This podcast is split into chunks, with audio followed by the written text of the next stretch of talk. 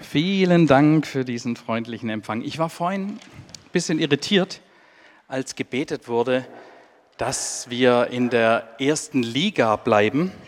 Aber ich habe dann festgestellt, dass ich mich verhört habe. In der ersten Liebe wollten wir bleiben. Äh, könnte ja auch ein Gebetsthema sein, hätte mich jetzt gewundert. Aber es hat sich dann aufgeklärt, es war wirklich nur ein Verhörer. Ja, das ist ein wichtiger Punkt, haben wir dann auch später mitbekommen, als ihr Eindrücke weitergegeben habt, der ersten Liebe bleiben. Kein Mensch wird mal am Ende seines Lebens sagen können, dass er zu viel geliebt hat. Geht nicht, ja, sondern es gibt immer ein noch mehr, weil wir sind nicht Jesus. Er hat es in Perfektion vorgelebt und das hat auch ganz viel damit zu tun, dass Väter in Christo, Mütter in Christo so, so wichtig sind für die Gemeinde. Und ich bin froh, wenn ich mich hier umschaue, dass hier gestandene Männer und Frauen sitzen, die ein Vorbild sind für eine junge Generation. Und irgendwie kommt es mir so vor, als ob unter dem Grünzeug, das für Menschen sichtbar ist, richtig gute Früchte herangereift sind. Die letzten Jahre, die letzten Jahrzehnte. Das freut mich. Aber wir müssen selber darauf achten. Von außen kann man das oftmals nicht so gut beurteilen. Wir leben in Zeiten von Verunsicherung. Wem soll man glauben? Wem soll man folgen? Ich bin der Meinung, dass das Wichtigste das Wichtigste bleiben muss. Ich glaube, dass es wichtig ist, dass jeder von uns herausgefordert ist, nicht stehen zu bleiben, nicht zu stagnieren, sondern persönlich zu reifen und zu wachsen. Der Paulus hat mal gesagt, Mensch, ihr habt so viele Lehrer, so viele Zuchtmeister. Ich wünschte mir, dass es mehr von diesen Vätern in Christo geben würde, mehr von diesen Müttern in Christo. Aber das ist ein Wachstumsprozess. Deshalb ist es so, so wichtig, dass wir immer wieder zur Quelle zurückkehren, zum Kern zurückkehren von dem, was uns Jesus mitgegeben hat. Ein neues Kapitel in deinem persönlichen Leben aufzuschlagen, ein neues Kapitel in der Brothausgemeinde aufzuschlagen, das wäre jetzt eigentlich ein gutes Ding. Und egal wie du dich persönlich fühlst, ich wünsche mir so sehr, dass du dich vom Wort Gottes treffen lässt, dass du dich packen lässt von den Worten aus dem Mund von Jesus Christus. Ich habe ja äh, über die Bergpredigt sprechen wollen, letztes Mal schon, falls ihr euch erinnern könnt. Und dann habe ich gemerkt, es geht gar nicht so einfach. Bevor man über die Bergpredigt was sagt, muss man erstmal den großen Rahmen beachten, dass es um das Reich Gottes geht, um das Lieblingsthema von Jesus. Das Reich Gottes, das mit Jesus nahe herbeigekommen ist und das uns in ein Spannungsfeld geschickt hat, das es zwar angefangen hat, aber noch nie vollendet ist. Erst mit der Wiederkunft von Jesus wird das geschehen. Und wir hatten einen Vers uns rausgepickt, trachtet vielmehr zuerst nach dem Reich Gottes und nach seiner Gerechtigkeit, so wird euch dies alles hinzugefügt werden. Was für eine wunderbare Verheißung. Wenn wir unseren Blick, unseren Fokus auf dieses Reich von Jesus Christus lenken, kümmert Gott sich um alle anderen Anliegen. Das finde ich ist ein richtig guter Deal. Nur in die Praxis umgesetzt ist es manchmal gar nicht so einfach. Was bedeutet das? Wir haben uns angeschaut, dass das der Leitbegriff der Verkündigung von Jesus Christus war, als er hier auf der Erde war. Gab kein Thema, über das Jesus häufiger gesprochen hat. Wir haben uns angeschaut, dass es eine Einzigartigkeit in der gesamten Weltgeschichte ist, dass hier von einem Reich Gottes die Rede ist. Das gab es noch nie vorher und nie mehr danach. Das ist einzigartig. Wir haben uns angeschaut, wie die Menschen in der Zeit von Jesus gelebt haben. vielleicht könnt ihr euch an diese Pyramide erinnern, die ich euch da gezeigt habe, dass gerade zur Zeit von Jesus so, so viele Menschen ums Überleben gekämpft haben. Dass sie geseufzt und gestöhnt haben. Dass sie die Ankunft des Messias herbeigesehnt haben. Das war der größte Wunsch, endlich von der römischen Besatzung befreit zu werden, endlich von den Steuerlasten befreit zu werden, endlich heil und gesund zu werden, wieder eigenen Besitz zu haben, wieder von dem leben zu können, für was man arbeitet. All diese Hoffnungen stecken in dem Messias drin für einen jüdischen Menschen der damaligen Zeit. Dann kommt Jesus und sagt, jetzt geht's los und schickt alle seine Zuhörer in genau dieses Spannungsfeld. Das Reich Gottes hat angefangen, aber es ist noch nicht vollendet. Hier, heute, hier und jetzt sind wir noch nicht im Paradies. Das vergessen wir manchmal und wundern uns, warum uns manchmal so ein eisiger Wind entgegenschlägt. Aber das ist ein gutes Zeichen. Höchstwahrscheinlich bist du auf dem richtigen Weg.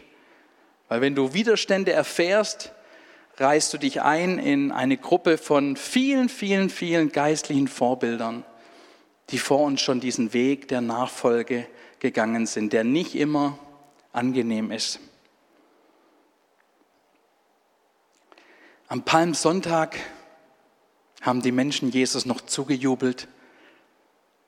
Du bist unser König, Hosianna. Sie haben die Kleider ausgebreitet auf dem Weg. Und nachdem sie erfahren mussten, dass dieser Jesus vielleicht doch nicht der Messias ist, dass der sich gefangen nehmen lässt, dass er gar nicht die Herrschaft antritt, dass es vielleicht ein Scharlatan ist, als alle ihre menschlichen Hoffnungen zerstört waren, haben sie mit den Pharisäern zusammengerufen, kreuzigt ihn. Wenige Tage nachdem sie ihn als König willkommen geheißen hatten. Das Reich Gottes, das ist letzten Endes ein ganz wunderbares Sinnbild für die Rettung, die Gott jedem Menschen schenken möchte. Da, wo Himmel und Erde zusammenkommen, das ist genau der Punkt, wo der Messias gewirkt hat und wo er auch heute noch wirkt durch seinen Geist. Und der Titel für die heutige Predigt der lautet einfach nur ganz äh, banal die Bergpredigt, Teil 1. Dann habe ich keine Probleme mit der Zeit, dann kann ich einfach abbrechen und weitermachen, wenn, äh, wenn die Zeit gekommen ist. Aber ich habe noch einen zusätzlichen Titel, äh, Salz der Erde, Licht der Welt. Das ist eine Passage, die in der Bergpredigt auch vorkommt. Und die hat eben viel damit zu tun, warum wir noch auf der Welt sind. Wir sind ja nicht hier, um uns äh, irgendwo zu verschanzen, um unser Licht unter den Scheffel zu stellen, um uns Tag und Nacht in irgendwelche Lehren zu vertiefen und dabei das Werk dieses Reiches Gottes liegen zu lassen. Das eine tun, ohne das andere zu lassen. Wir haben die Aufgabe, Licht in einer ziemlich dunklen Welt zu sein. Und das ermutigt mich persönlich, wenn es richtig dunkel wird, sieht man mein Licht noch umso besser. Aber was, wenn diese Lichter nicht mehr sichtbar sind? Dann kann sich das Reich Gottes nicht mehr ausbreiten. Menschen, die Orientierung suchen, haben kein Leuchtfeuer mehr nach dem sie navigieren können. Ich glaube, dass Gott heute ganz neu diese Flamme in deinem Herzen, dieses Licht, das du sein, sein sollst, diese Salzkraft anfachen möchte. Da, wo du hinkommst, das soll ein guter Geschmack sein. Das soll der Geruch des Lebens in der Luft liegen, nicht Verwesungsgeruch, da wo du hinkommst, da soll auf einmal Hoffnung aufkeimen, weil das war die Botschaft des Reiches Gottes. Und ich glaube, wenn wir uns dieses Thema, diese Kernbotschaft des Reiches Gottes anschauen, dann macht es was mit unserer persönlichen Bestimmung als Nachfolger von Jesus. Aber es macht auch was mit uns als Gemeinde, als Gemeinde von diesem Jesus, wo er das Haupt ist, wo er der Bräutigam der Braut ist. Ihr seid das Salz der Erde. Wenn das Salz aber seine Wirkung verliert, womit soll man es wieder salzig machen? Es taugt zu nichts anderem mehr, als auf den Weg geschüttet und von den Leuten zertreten zu werden.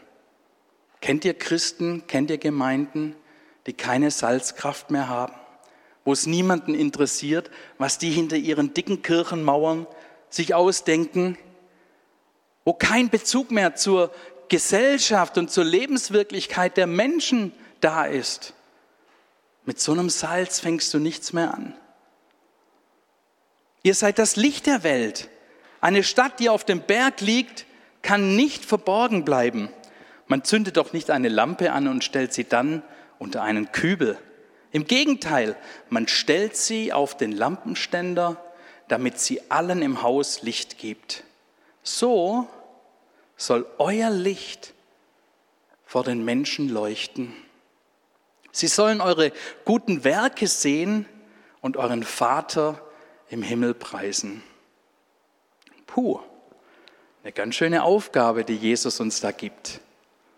Wir sollen schön sein für Gott, damit Menschen in uns und an unserem Tun, an unserem Lebensstil erkennen, dass wir Kinder Gottes sind und dass sie durch unser Vorbild auch diesen Weg finden, hinein ins Reich Gottes, ins ewige Leben. Und Gemeinde soll ein Ort sein, wo wir an der Liebe untereinander erkennt, erkannt werden, dass das die Menschen des Lichts sind, dass da Gott auf dem Thron sitzt, Jesus Christus, der König von diesem Königreich Gottes.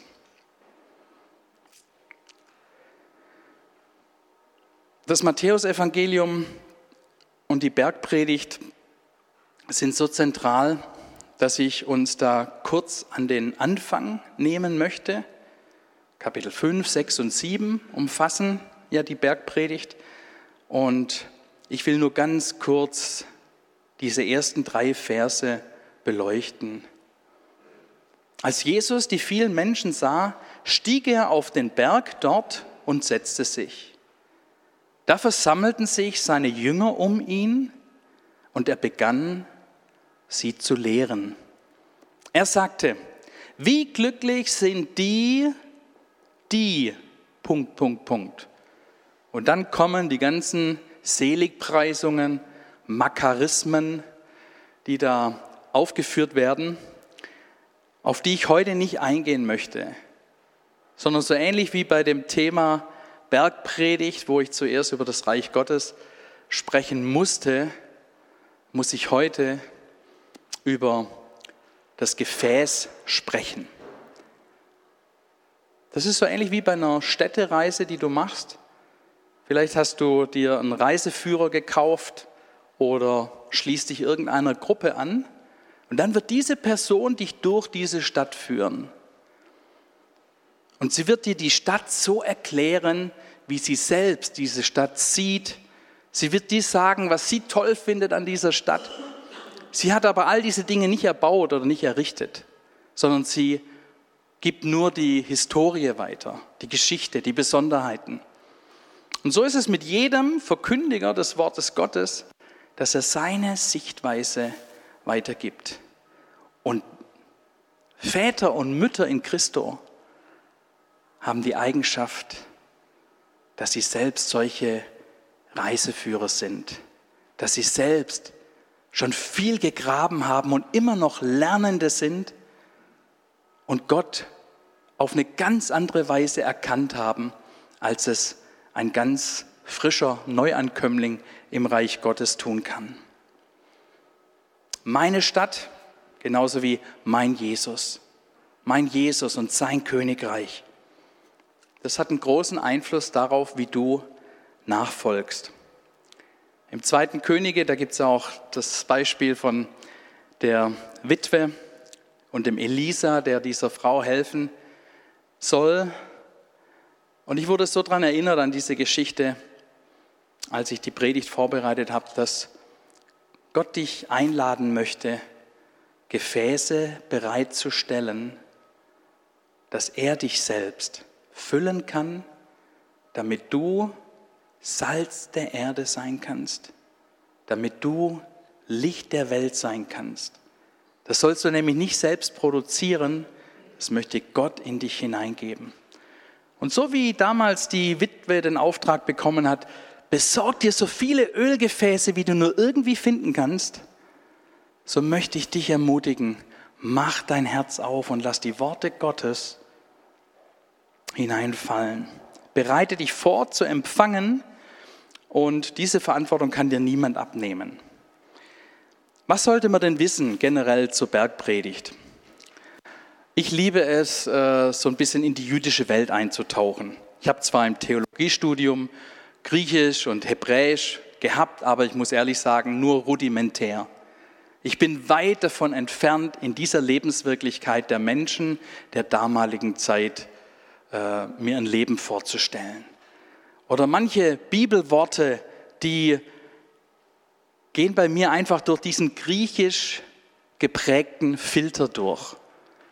Dieses Denkertum, das es im Judentum auf diese Art und Weise nicht gibt. Das hebräische Denken unterscheidet sich da kolossal.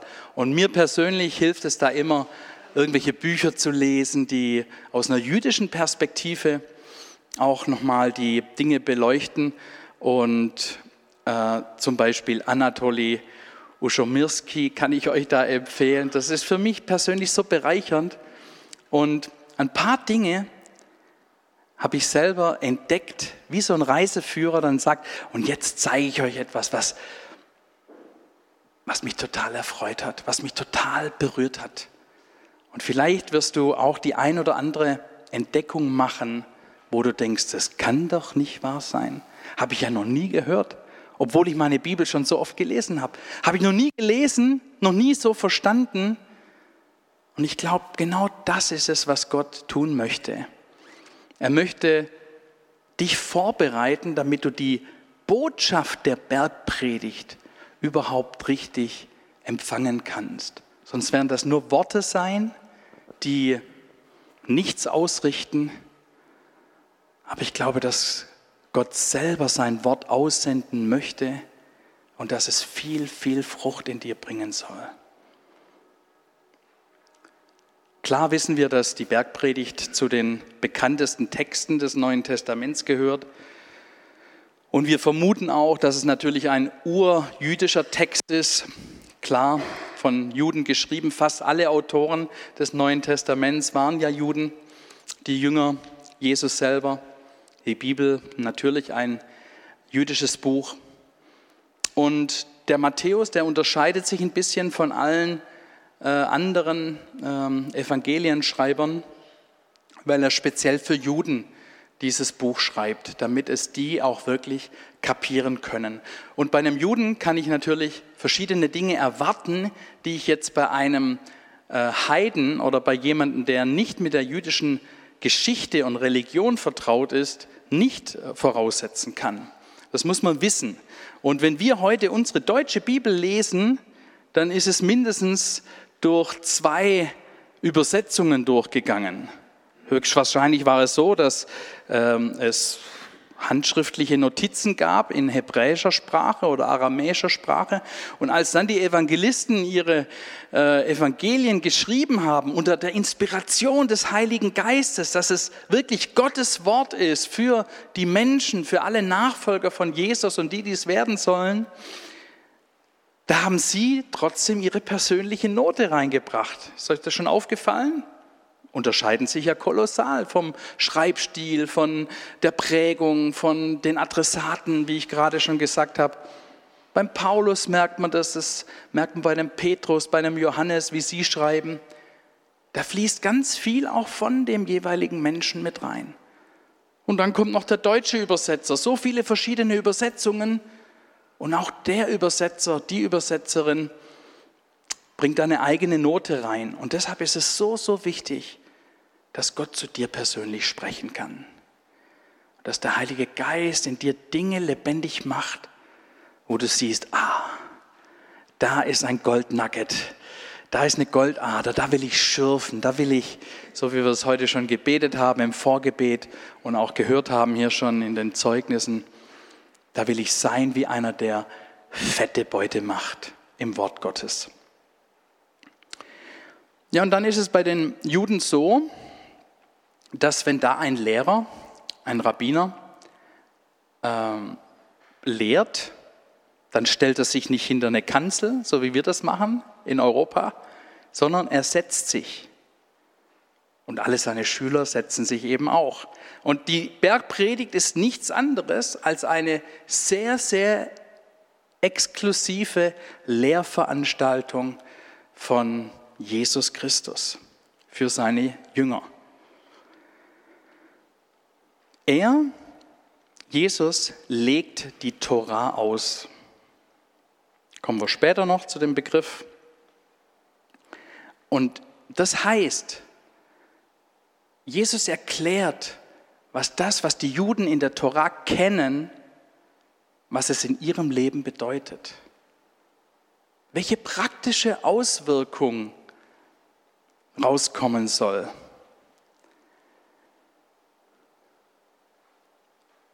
Direkt vor dem Lehrer sitzen seine besten Schüler. Die Schlechten sitzen ganz hinten, die Besten sitzen vorne. Und die Besten, das sind nicht die, die alles sofort kapiert haben, sondern die Besten, das sind die, die die meisten Fragen stellen.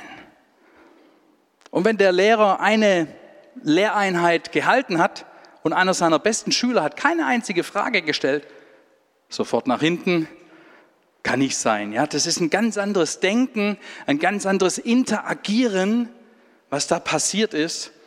Und eine spannende Geschichte, wenn man sich das so vorstellt, wie da Jesus unterwegs war. Aber interessant finde ich auch, dass es keine Geheimlehre war. Wir lesen hier im Text, dass ja seine Jünger zu ihm kamen und er sie dann lehrte.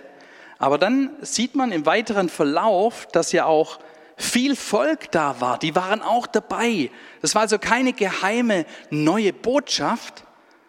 Und manche Übersetzer sprechen auch, als Jesus anfängt zu reden, davon, dass er auf einmal verkündigt, das hatten wir schon in der letzten Predigt, als es um das Reich Gottes ging, dass Jesus das Reich Gottes verkündigt hat. Und das steckt auch hier wieder drin, dass er auf der einen Seite die Jünger lehrt, aber der Volksmenge verkündigt, wie ein Herold oder wie ein König die Gesetze des Reiches auslegt. Es war auch keine neue Lehre, die Jesus davon sich gegeben hat. Jetzt zuckst du vielleicht zusammen und denkst, na, das kann doch gar nicht sein. Jesus sagt ja selber, ihr habt gelesen, ich aber sage euch, die Idee, die Ethik, all diese Dinge, die findest du in vielen prophetischen Büchern. Da fehlt uns jetzt ein bisschen Zeit, darauf einzugehen, ist aber auch nicht jetzt heilsentscheidend für uns hier in dieser Predigt. Ähm, ich möchte euch nur sagen, dass es jetzt ähm, keine Dinge waren, die aus dem total leeren Raum gekommen sind, weil Jesus ja auch nicht gekommen ist, das Gesetz außer Kraft zu setzen, sondern es zu erfüllen. Und zwar jedes Jota, jedes Komma, jeden Punkt. Natürlich haben die Hörer sich geschüttelt nach dieser Predigt der Luther übersetzt es sogar so, dass er sagt, die Menge war entsetzt über seine Lehre. Auf der einen Seite, weil er mit Vollmacht gelehrt hat, nicht wie die Pharisäer, die sie gekannt haben, aber auch wegen dem Inhalt seiner Predigt. Das war so herausfordernd, dass keiner wusste, wie soll das ein Mensch überhaupt schaffen. Beispiel wenn du durch dein rechtes Auge verführt wirst, dann reiß es aus und wirf es weg. Es ist besser für dich, du verlierst eins deiner Glieder, als dass du mit unversehrtem Körper in die Hölle kommst. Matthäus 5, Vers 29. Ja, jetzt setzt das mal eins zu eins in die Tat um. Da wären die bibeltreuen Christen und Gemeinden Versammlungen von total blinden Menschen. Ja? Da hätte das rechte Auge nicht gereicht, da wäre das linke auch weg. Und viele andere Gliedmaßen auch noch, die dich zur Sünde verleiten. Also wie ist das gedacht? Jesus stellt keine Antithesen auf, sondern er erklärt den Leuten.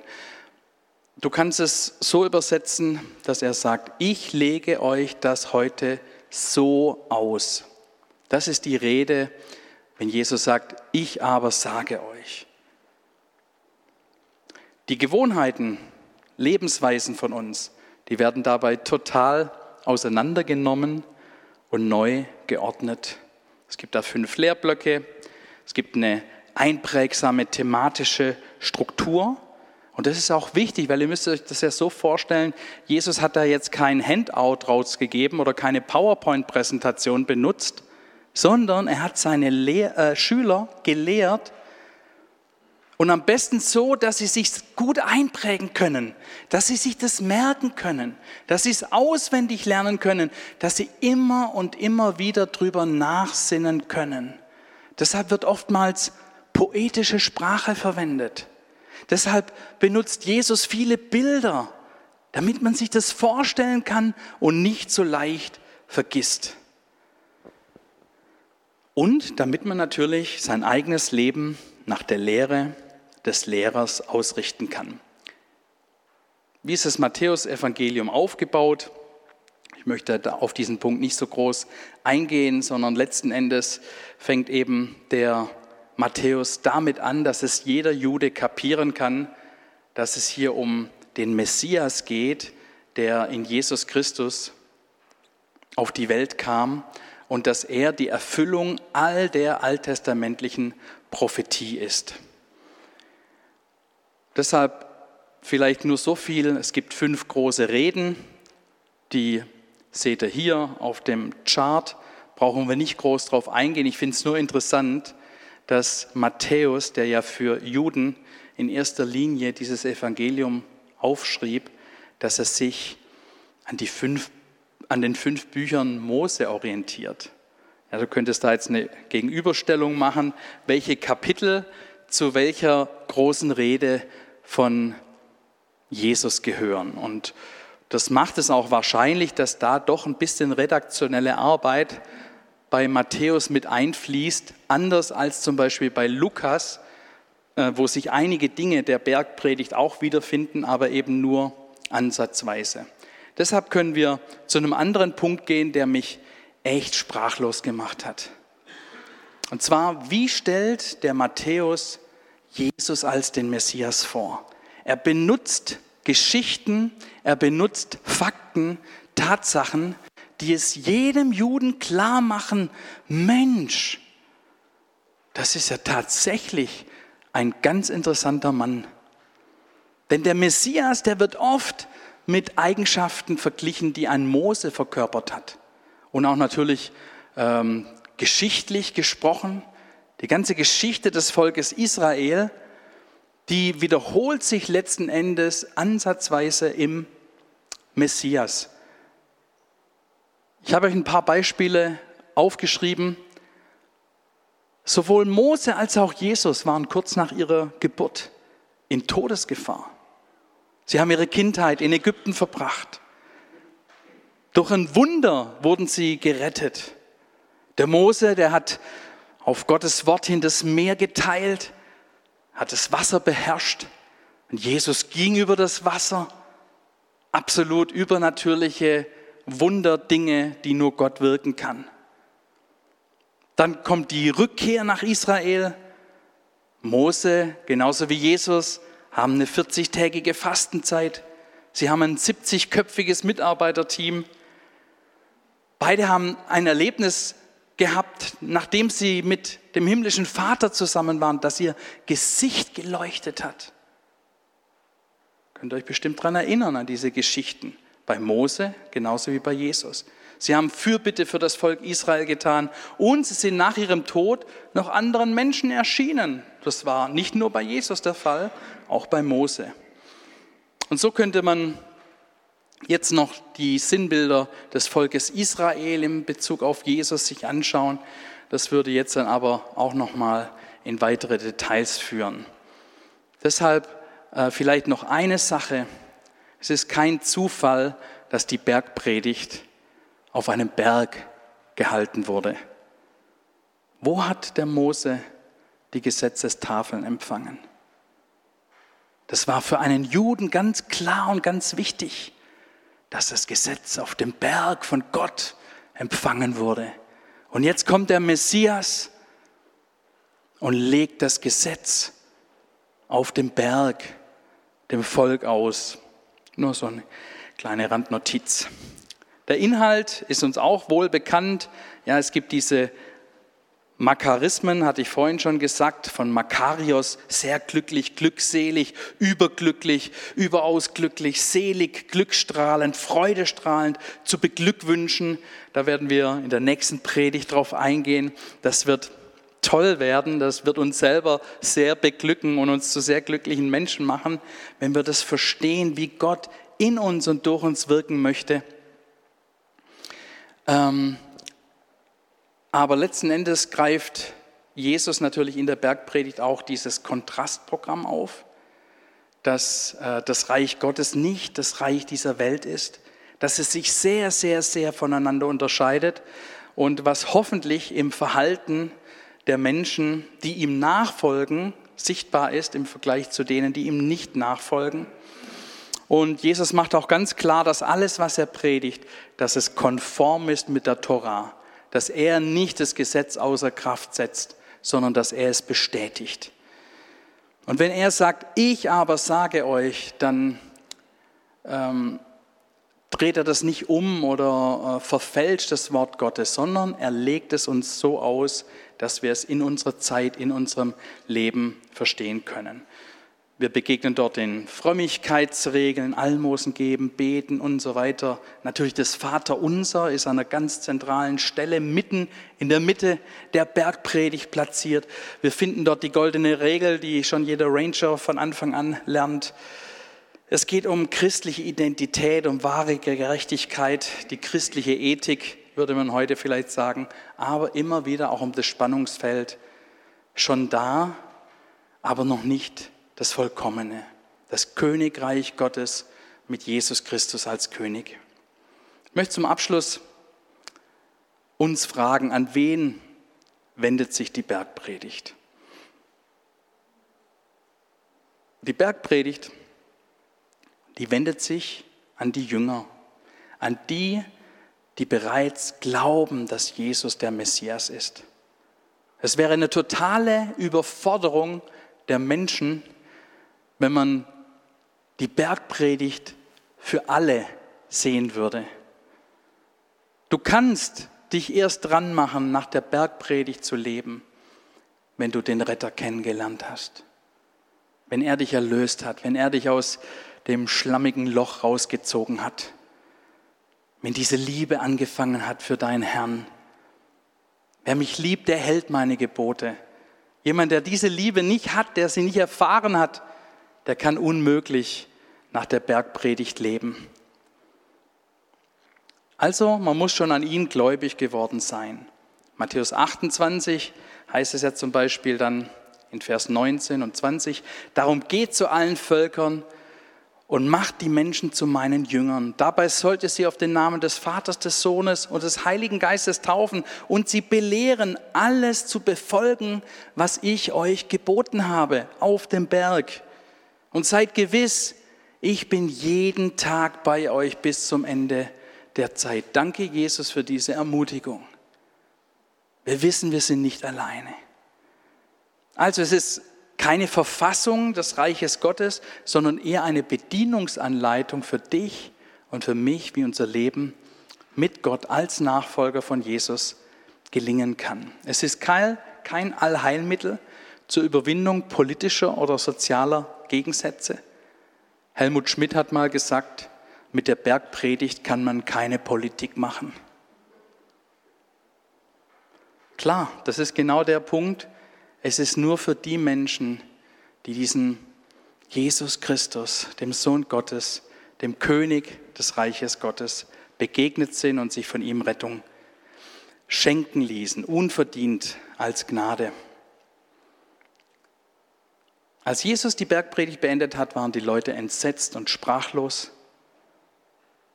Aber es war gleichzeitig auch eine Einladung für alle Menschen, die um die Jüngergruppe herum waren, sich dieser Gruppe anzuschließen. Es war wie so ein Licht, das angezündet war und du konntest auch Teil von diesem Licht werden. Wir könnten uns jetzt noch anschauen, wie die verschiedenen äh, Abschnitte der Kirchengeschichte mit der Bergpredigt umgegangen sind. Ich möchte nur einen Punkt noch nennen, wie heutzutage mit der Bergpredigt umgegangen wird. Heute hat man vielerorts die Meinung, die Bergpredigt, die bezieht sich bestimmt auf das zukünftige Leben, weil es unmöglich ist, so zu leben. Ich weiß nicht, wie du darüber denkst. Ist die Bergpredigt lebbar, heißt meine Abschlussfrage. Ich glaube, dass Jesus an mehreren Stellen der Bergpredigt den Finger darauf legt, wie er sich dein Leben wünscht, ohne dich zu überfordern. Und warum?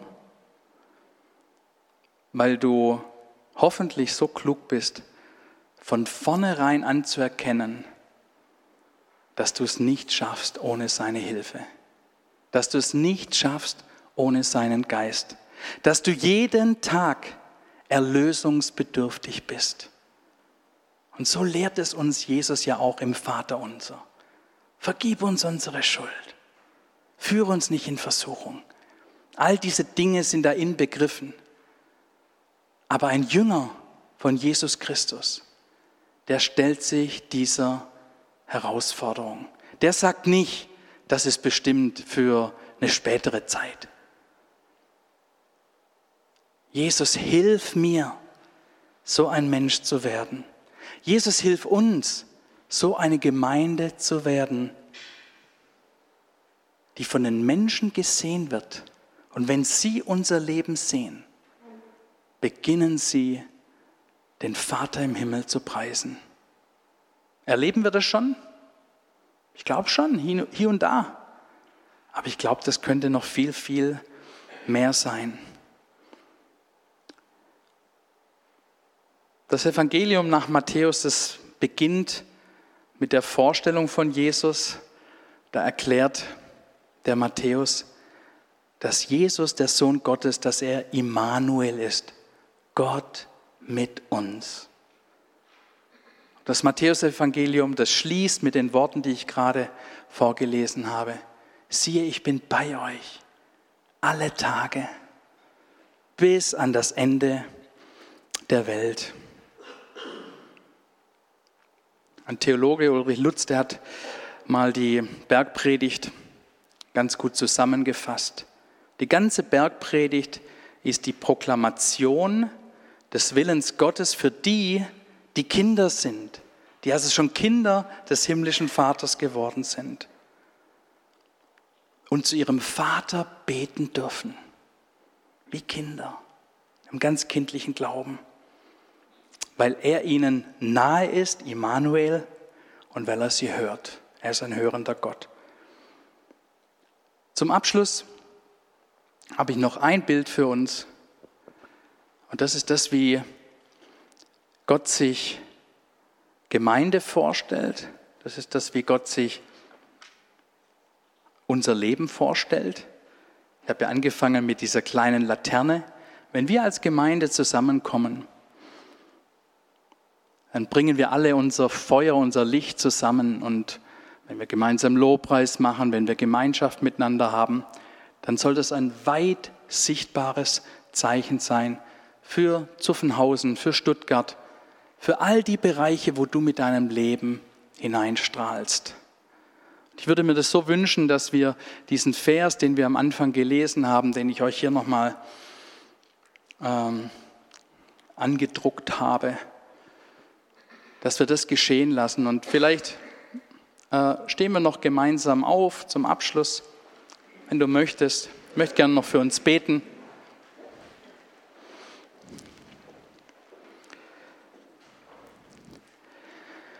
Jesus Christus, du forderst uns ganz schön heraus mit deinen Worten. Und auf der einen Seite kommt es uns so vor, wie wenn wir uns auch entsetzen, uns empören und fragend anschauen, wie sollen wir das alles schaffen. Aber auf der anderen Seite sind wir diejenigen, die glauben und vertrauen, dass du das, was du angefangen hast, auch vollenden möchtest dass du jedem Einzelnen von uns Wachstum schenken möchtest, Tiefgang schenken möchtest, dass du uns helfen möchtest in den Punkten, wo du an uns schleifen, an uns arbeiten möchtest. Jesus Christus, wir wollen Salz der Erde sein, wir wollen Licht der Welt sein. Deshalb geben wir dir alles, was dich hindert, uns komplett auszufüllen. Wir strecken uns aus nach dir und bitten dich, Heiliger Geist, fülle uns ganz neu. Kraft Gottes, komm du ganz neu. Salzkraft, komm ganz neu. Lichtkraft, komm ganz neu. Danke, Herr, dass du das geknickte Rohr nicht abreißt, sondern aufrichtest. Dass du den glimmenden Docht ganz sanft und sacht anpustest mit deinem Lebensodem und die Flamme wieder anfängt zu lodern. Danke für deine Liebe, die ausgegossen ist in unsere Herzen. Und so segne ich dich in dem Namen von diesem Messias, diesem wahrhaftigen Sohn Gottes, der mit der Bergpredigt dir einen Stempel aufgedrückt hat den du mit seiner Gnade und Hilfe ausfüllen darfst. Und er ist noch nicht fertig, er ist weiter am Arbeiten, wenn du das zulässt. Er will all den Schmutz wegnehmen und will dir Gold und Silber und Edelsteine geben, die Bestand haben im Feuer. Er ist derjenige, der Wassertriebe abschneidet, Grünzeug abschneidet, wenn es keine Frucht bringt. Aber du sollst ein Mann des Gelingens sein, sollst eine Frau des Gelingens sein. Was du im Namen von Jesus Christus anpackst, soll richtig gut werden. So segne ich dich in Jesu Namen. Amen.